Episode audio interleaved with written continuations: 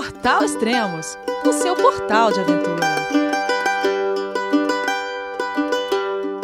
Bom dia, boa tarde, boa noite. Bem-vindos a mais um podcast do Portal Extremos. O Gira América completou 181 dias de pedal. A Carol tá pedalando, hein?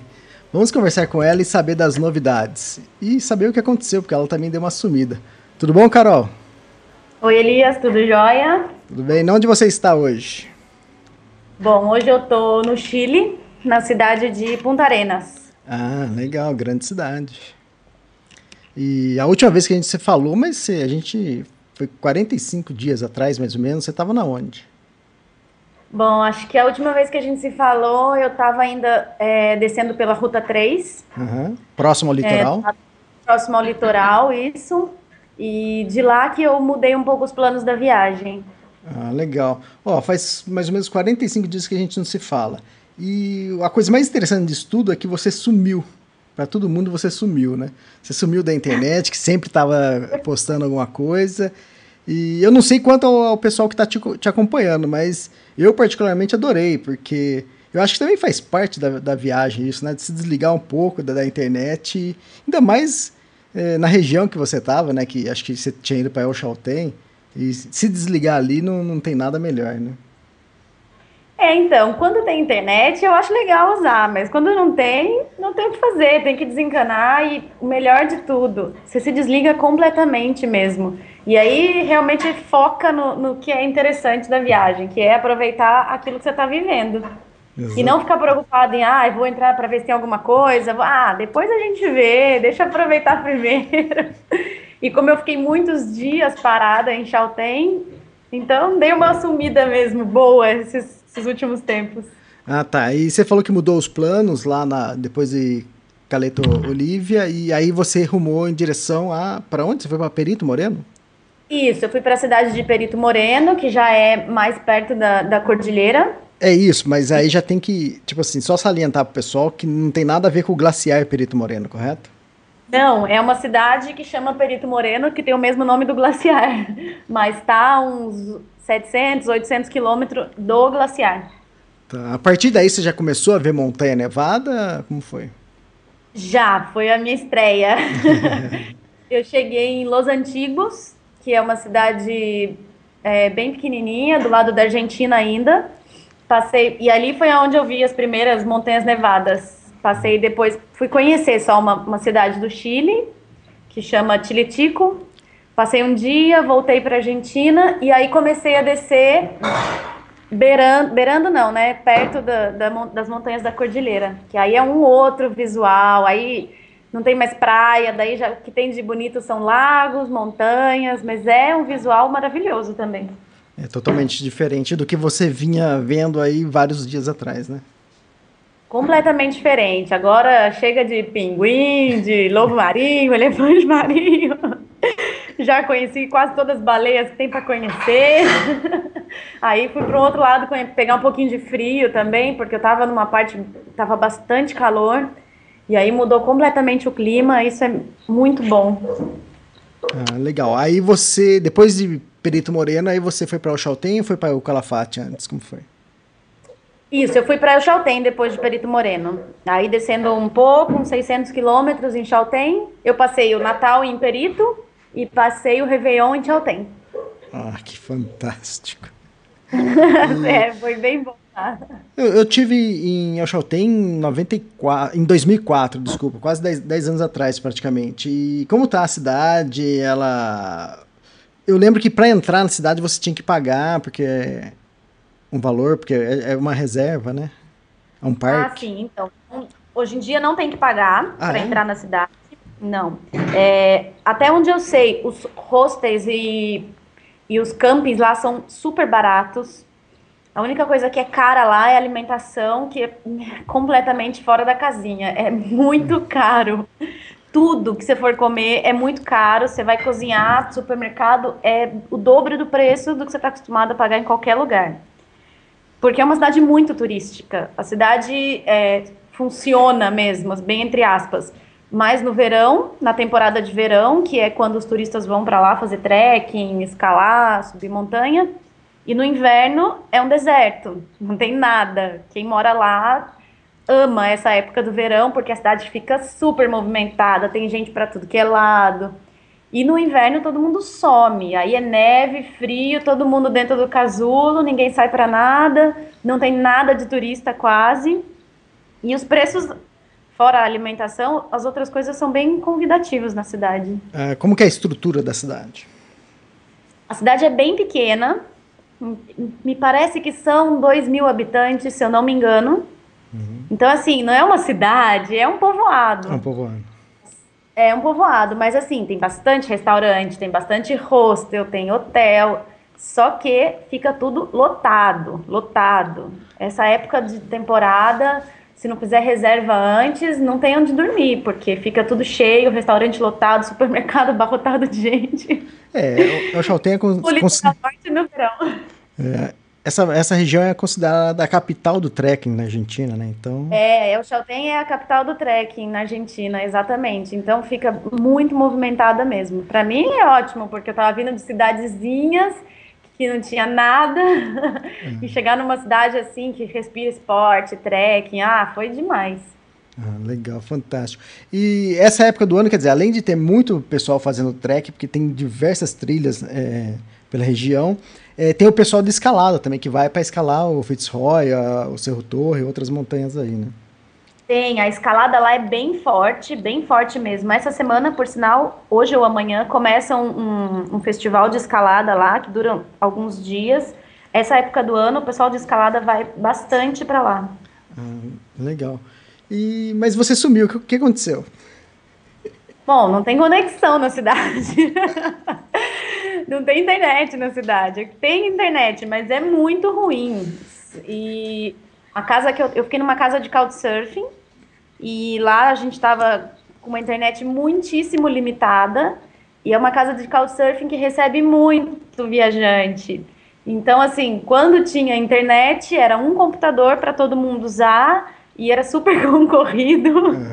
E aí eu acabei desencanando e falei, ah, deixa a internet para depois. E aí dei uma sumida mesmo. Eu fiquei 20 dias parada em Chaltén. E aí não me preocupei muito com a internet. Era só para mandar notícias, dizer que tava oi, tudo bem, tô viva. E vamos aproveitar a cidade, vamos aproveitar do, do Couchsurfing, que tava muito legal. Uhum. E aí dei uma, uma sumidinha por isso. Ah, legal. É, no seu Facebook, na virada do ano, você presenteou os seus seguidores com, com uma foto de topless na Laguna de los Três.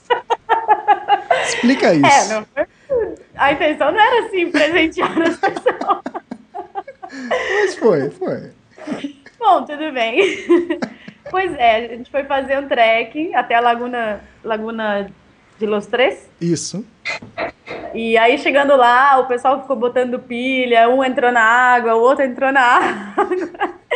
E aí teve um amigo nosso que entrou, mas não, eu não vou tirar a calça. A outra entrou de calcinha sutiã. Aí eu falei, não, não, não, aqui é Brasil. E aí foi a maior sacanagem, porque o pessoal ficava, Brasil 1, Argentina 0. Aí, ó, pessoal que tá escutando, pessoal que está escutando ainda não viu a foto, tá no Facebook dela, lá, Carol Emboava, entra lá que vocês vão ver. Só que, é, como eu sei que, como você faz com as fotos, aquilo ali era um vídeo. Cadê esse vídeo? Ele, ali, é, ali é um print de um vídeo do, da sua GoPro, não é? Pois é, tem um vídeo impublicável. E eu fiz um, um print screen do, do vídeo. Sim, sim. Fiz alguns, escolhi o que estava menos, é, é, menos de impossível de publicar. E aí tá guardado. Esse vídeo tá guardado pra posteridade. Não, isso foi legal. O pessoal, o pessoal se divertiu e, e ainda imagina você lá, porque para quem não conhece e, e já deve estar tá correndo pra, no Facebook para ver a foto, é, vocês vão ver que aquela, aquela laguna azulzinha com, a, com o Fitzroy lá no fundo é a coisa mais linda do mundo, né? Um paraíso ali. Né?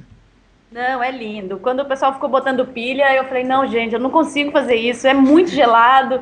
E aí botaram pilha de monte, eu falei, realmente, quando eu vou estar aqui de novo? É uma única é. oportunidade de tomar banho na água de, de, de gelo. Isso. Não, vamos embora. É, o lugar é e maravilhoso. O bom é que quando sai da água, a temperatura fria que estava fora passa a ser quente, né? Porque é. a água tá tão gelada. Exatamente. E ali, nesses dias, você estava acampando ou você estava dormindo no vilarejo, lá em Alchaltén? Não, eu estava dormindo na, na cidade. Ah. É, é comum das pessoas irem conhecer a Laguna de Los Três para fazer em dois dias. Vai até um acampamento base que tem, dorme acampado lá. No outro dia sobe. A gente resolveu fazer um bate-volta no mesmo dia e, olha, eu fiquei quebrada. Esse é. negócio de só pedalar acabou comigo. É, é diferente. É outros músculos, né, que movimentam, é totalmente Não, diferente. É outra coisa, completamente é. diferente. E, e são mais ou menos 20 quilômetros, ida e volta. E é uma subida então, puxada. São, são acho que quatro horas de caminhada, né? E é mais ou menos isso, não é? É, são três horas, na verdade, acho praticamente para chegar na base da montanha e quase mais uma hora naquela subidona final lá. Na última subida, é isso. Isso, é. Aí depois mais umas três horas para voltar. Eu ainda voltei pela, pela Laguna Madre e Tica, que aí faz um, um desvio. Nossa, essa é uma volta enorme, isso. enorme. Você chegou a fazer esse ou não? Não, essa não. Tirei foto de longe ah, só. Tá. É, lá de cima dá para ver as duas essas duas. Mas assim, como na volta eu quero passar, eu quero não, vou passar por Chaltén de novo para poder passar para Bicho Higgins, no lado do Chile. Gostou de Chaltén? Então eu deixei coisas para conhecer depois. Algumas não, muitas eu deixei para conhecer depois. Ah, legal. É, não é. É, é um trekking que, para quem quiser fazer bate-volta, dá para fazer. É, é para mim também foi, foi um pouco cansativo, porque a, a, volta ainda a gente aumentou a volta, então. Mas é, maravilhoso. E, e tem dezenas de trek lá. É, na época, quando eu fui, que eu não sei se você. Como agora você não precisa pagar para entrar no, no, parque, né, em Alchaltén, é, a gente pagava e já recebia o, um mapinha de todas as trilhas, com altitude, com tempo de, de trekking. Não sei se você ganhou isso lá no, na... Não, não ganhei, mas isso daí é fácil de conseguir, viu, Elisa? Até onde eu sei, você vai no, no posto de, de informes turísticos, assim, eles passam todos os dados, é bem tranquilo. E depois de Alchaltén, o que, que você fez? Para onde você foi? Depois de Alchaltén, foram três dias até entrar no Chile. Aí passei mais uma fronteira e fui para é, Porto Natales. Eu passei direto de El Calafate e passei Torres del Paine também. Deixei para conhecer na volta, para ter alguma coisa inédita depois. Ah, tá. Então você vai conhecer na volta El Calafate, que faz parte também o Glaciar Perito Moreno e, e Torres del Paine. Isso, foram as duas coisas que eu deixei no caminho para quando eu voltar, porque aí em outubro, quando eu começar a subir, eu vou ter que fazer esse mesmo caminho até Chaltén. Então, deixei alguma coisa inédita para não ficar tão boring depois para fazer o mesmo caminho. Ah, legal. Então agora você entrou no Chile, a primeira vez. Mais um carimbo no passaporte?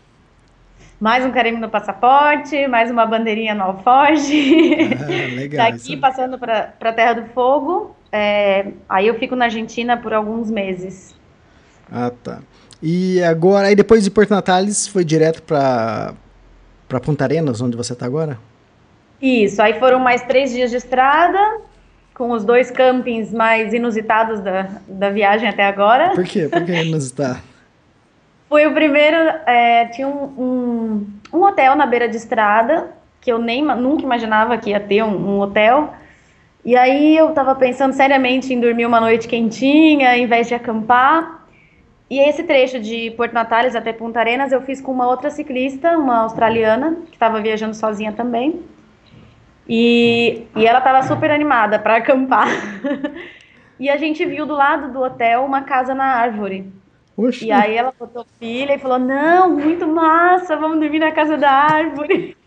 E aí a gente acabou dormindo na casa da árvore. Um frio desgraçado, de temperaturas negativas durante a noite. Mas tudo bem. E na segunda noite a gente já estava. Uh, eh, aí não me lembro o nome do lugar. Bicha Terroalte, se não me engano. E é. aí a gente dormiu num estábulo. porque não tinha lugar na cidade. a gente chegou e tinha um único, um único pousada, um lugar pequenininho assim.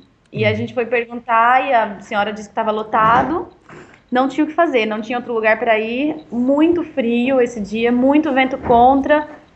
Aí a gente foi na polícia perguntar se tinha algum lugar seguro para acampar e eles mostraram pra gente, ah, tem um estábulo aqui na cidade, se vocês quiserem passar lá para ver. E aí foi lá que a gente dormiu dentro do estábulo. É realmente inusitado, hein? De, de uma casa na árvore para um estábulo. e aí agora que chega no rosto, tá uma delícia.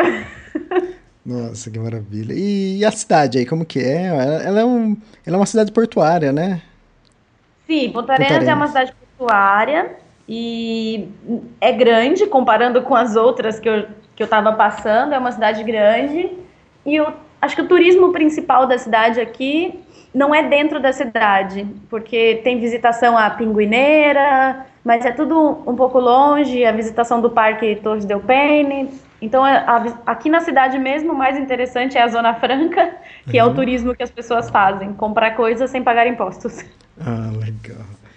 E é o seguinte, é, agora que eu me dei conta, na abertura do, do podcast eu falei, mas agora eu fiz as contas. 180 dias, 181 dias, né? Seis meses na estrada, Carol seis meses de estrada. No dia 4 agora, daqui quatro dias, completa exato seis meses de estrada. É muito tempo e ao mesmo tempo parece que foi ontem que eu saí. eu não sinto ainda que faz, caramba, seis meses. Quando eu penso, é muito tempo viajando, porque é uma coisa que eu nunca imaginei fazer. Tá seis meses assim, coçando, viajando. É. é uma delícia, é uma coisa inimaginável ainda, mas muito bom. Tem um provérbio chinês que diz: o tigre da mente é sempre mais feroz que o tigre da selva. É, com esse lance de viajar, com você aconteceu isso, né? Você teve esse medo de viajar, de como ia ser, e, e é diferente realmente de, do que você está enfrentando dia a dia? Olha, Elias, eu acho que eu acho que na parte de medo não. Eu não tinha medo de sair, ai, medo, vou ter que dormir na estrada, medo de alguma coisa desse tipo eu tinha mais medo de preparo físico, de passar muito perrengue, de ser muito difícil, e realmente, na Patagônia, to...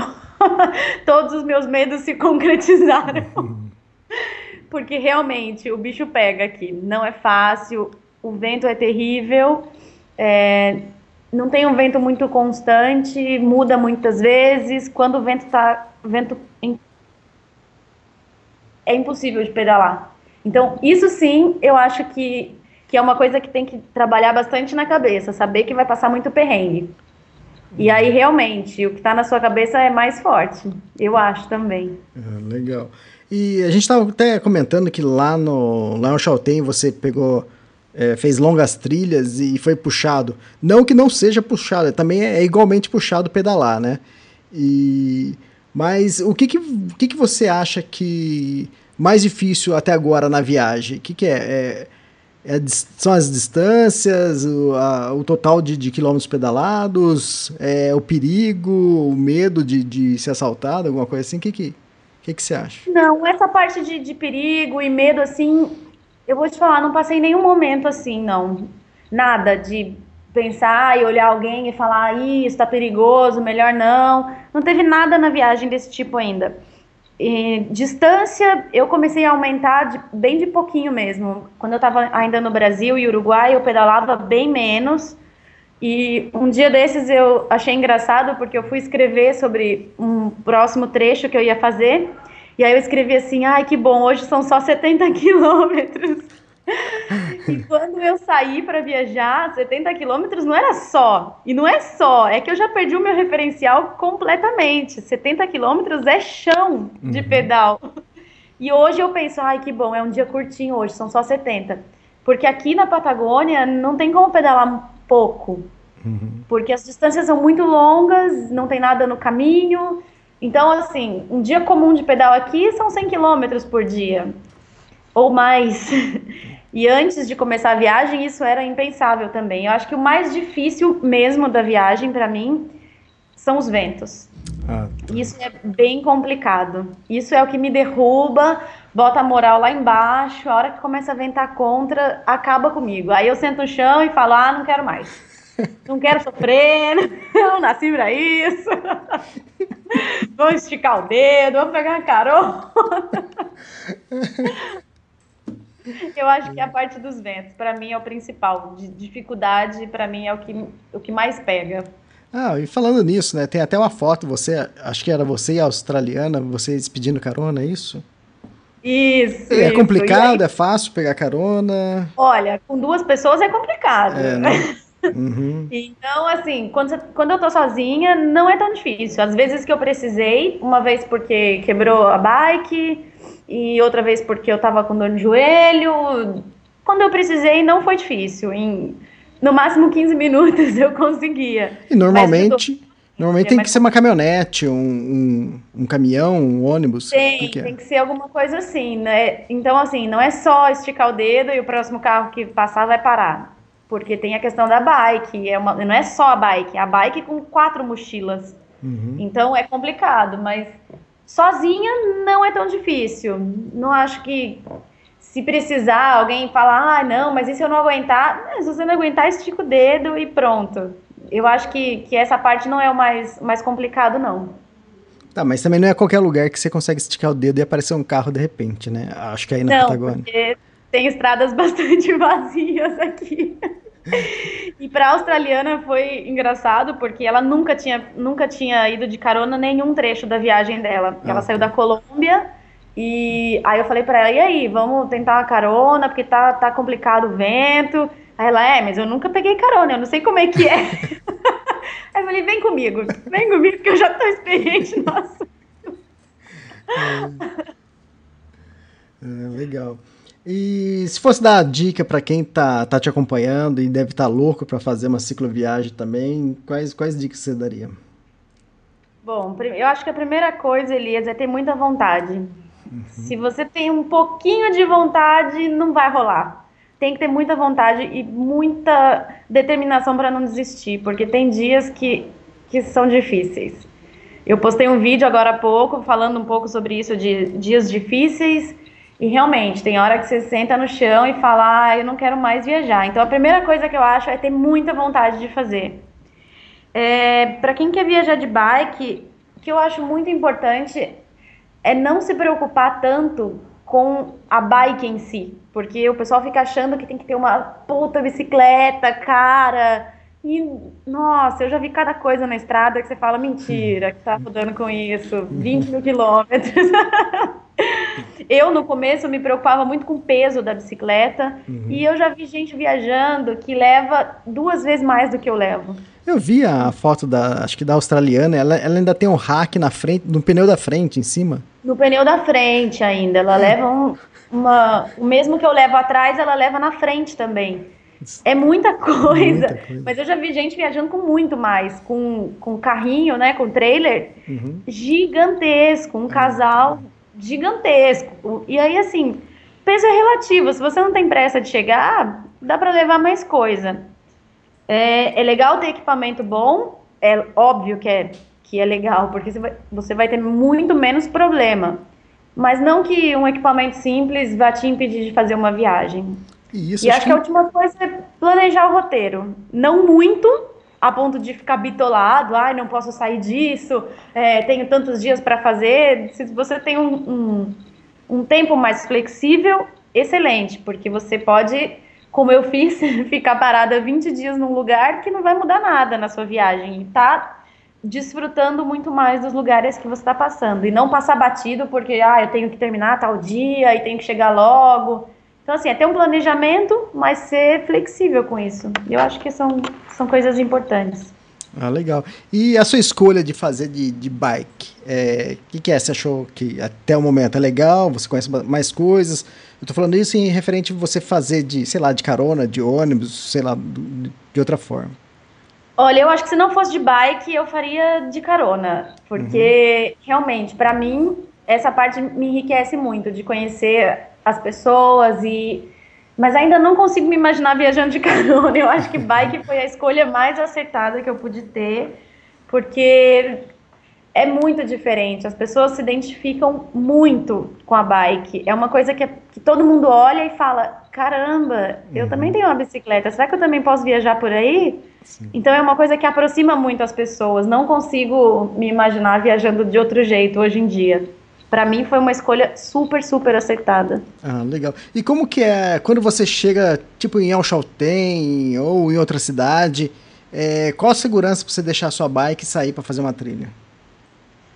Bom, eu deixo normalmente no lugar que eu tô dormindo. Uhum. Ou no camping, lá em Chaltén eu tava numa casa de couchsurfing, então tava bem tranquilo. E até agora eu não vi muito, muito problema com isso. Eu acho que tem problema onde tem muito turista, uhum. e eu acho que isso sim é preocupante. Mas Chaltén é uma cidade lotada de turista e um amigo perdeu um alforge da bike, se soltou, caiu e no dia seguinte ele encontrou, porque alguém foi lá e devolveu. Então, eu acho que eu ainda acredito na humanidade.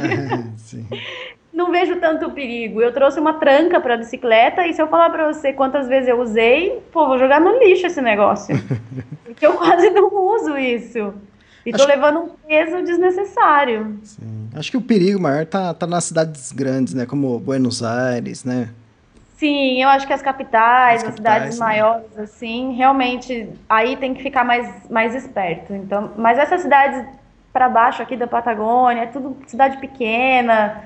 Então, não tem muito problema. E mesmo essa que Chaltén, que eu imaginei que ah, é muito turista, e aí o pessoal é malandro, uhum. Hum, não foi tanto assim, como esse amigo que perdeu o Alforge no dia seguinte encontrou com tudo que tinha dentro. Exatamente. Eu acho que vai um pouquinho do, do que você tá, tá transmitindo, tá, tá emitindo também. Se você tem uma energia boa e tá passando isso para os outros, eu acho que volta isso para você. Ah, legal. E você tem encontrado muitos viajantes também na, pela sua viagem. É, que que dá, dá para saber de que país que você encontra mais pessoas? O que, que é? Estados Unidos, França? O que, que é? Hum, mais, europeu. mais europeu. Acho que a maioria dos que eu encontrei, sim. Mas a, de Chaltén para baixo que foi assim, o paraíso. Uhum. Eu ficava maluca porque era muita gente na estrada. um dia que eu fui de bike até o Lago del Deserto, tinha, me disseram que 30 ciclistas é, desceram do barco naquele dia. Nossa. 30 é muita gente viajando. Então, eu tava igual criança, passava na estrada, eu queria parar todo mundo, queria conversar com todo mundo. E, e, é muito legal ver isso, porque você acha, ah, tô viajando, né, tô sozinha, não faz, quase ninguém faz isso. E aí você chega numa cidade como essa e vê que tem um milhão de gente fazendo a mesma coisa. Gente, Muita gente fazendo a mesma coisa. E gente que saiu de longe, né, saiu da Austrália, pessoal que tá vindo da Europa, né. Tem muita gente de longe, tem, como eu disse, bastante europeu, mas tem gente de tudo que é lugar. E é engraçado como tem muita gente que vem para conhecer essa parte da América do Sul. Uhum, que vem, que começa em Buenos Aires e que vai fazer até Ushuaia.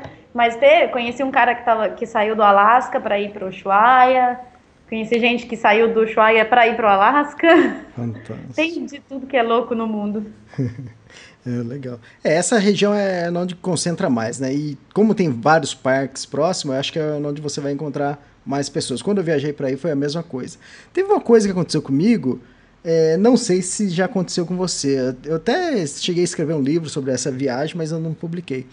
É, tinha um capítulo que chamava Encontros Patagônicos. O que acontece? É, em Alchalten eu conheci algumas pessoas na trilha, dei um oi, conversei, sabe aquela conversinha rápida, que numa parada. E eu acabei encontrando essa pessoa depois em, sei lá, em Porto Natales, encontrei em Torres da outras pessoas que eu vi em Torres da Paine, encontrei em Ushuaia. Não sei se já aconteceu isso com você, você encontrar pessoas. Aconteceu. Hum. Aconteceu faz 10 minutos. que fantástico. Estava sentada aqui no hostel, na cozinha do hostel, e olhei uma menina e falei, eu conheço de algum lugar essa menina? E eu perguntei, vem cá, eu não conheci você em algum lugar? E aí a gente ficou olhando, olhando, e ela estava hospedada na mesma casa que eu fiquei em Chaltén, na casa de Couchsurfing. Ah, e ela tá viajando de bike também, ela já foi até o Ushuaia e já tá subindo de volta, para você ver como eu tô indo devagar. Uhum.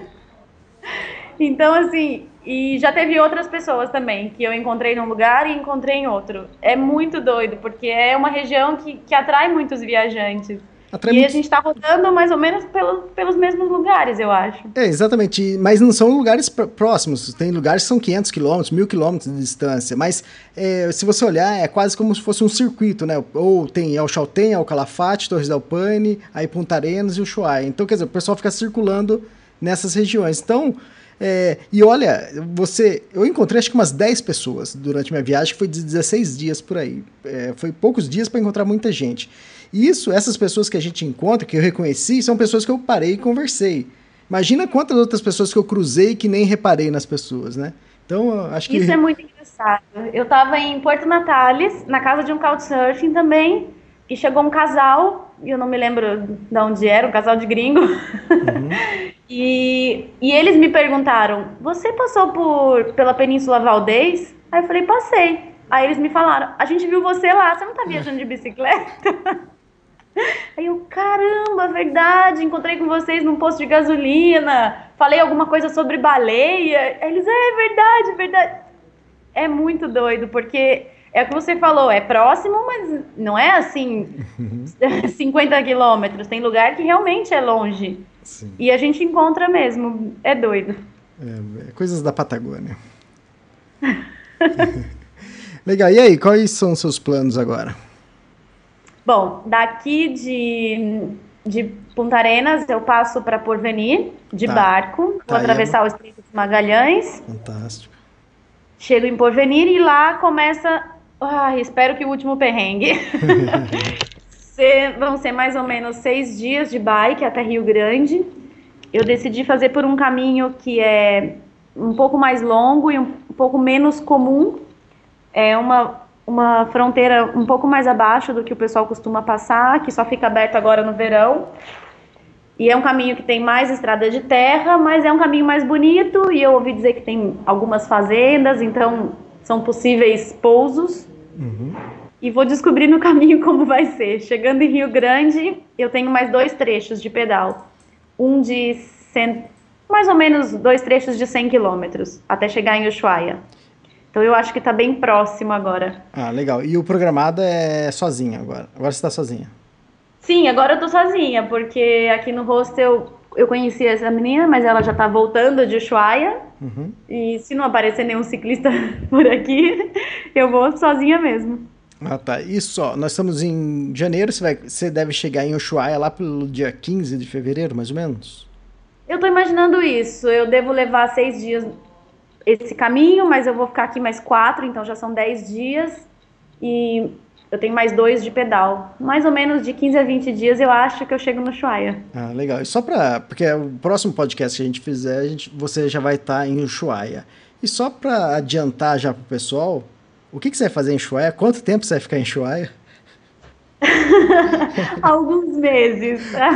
a ideia é chegar lá, conhecer algumas coisas, fazer alguns trekkings e depois procurar trabalho. Ah, tá. Nesse, eu não sei ainda no que, uhum. mas já me, já me sondaram hoje no Facebook. Ah, legal. Muito bom. então, assim, eu acho que vem alguma coisa boa por aí no fim do mundo. É, a ideia é ficar lá até outubro, que é ah. quando o inverno começa a dar uma trégua. Quando para um pouco é, a neve, quando o frio diminui um pouquinho, e aí eu acho que já dá para pedalar de novo. Fantástico, vai ficar praticamente sete meses em, em Ushuaia. É, mais ou menos isso. Eu vou pegar todo o perrengue do inverno lá. Vamos ver como é que vai ser. Muito bom, legal. Então a gente volta a conversar daqui uns 30 dias e você já vai estar em Ushuaia, a gente vê como estão as coisas. Legal, Elias. Obrigada mais uma vez pelo bate-papo e a gente se vê no Ushuaia agora.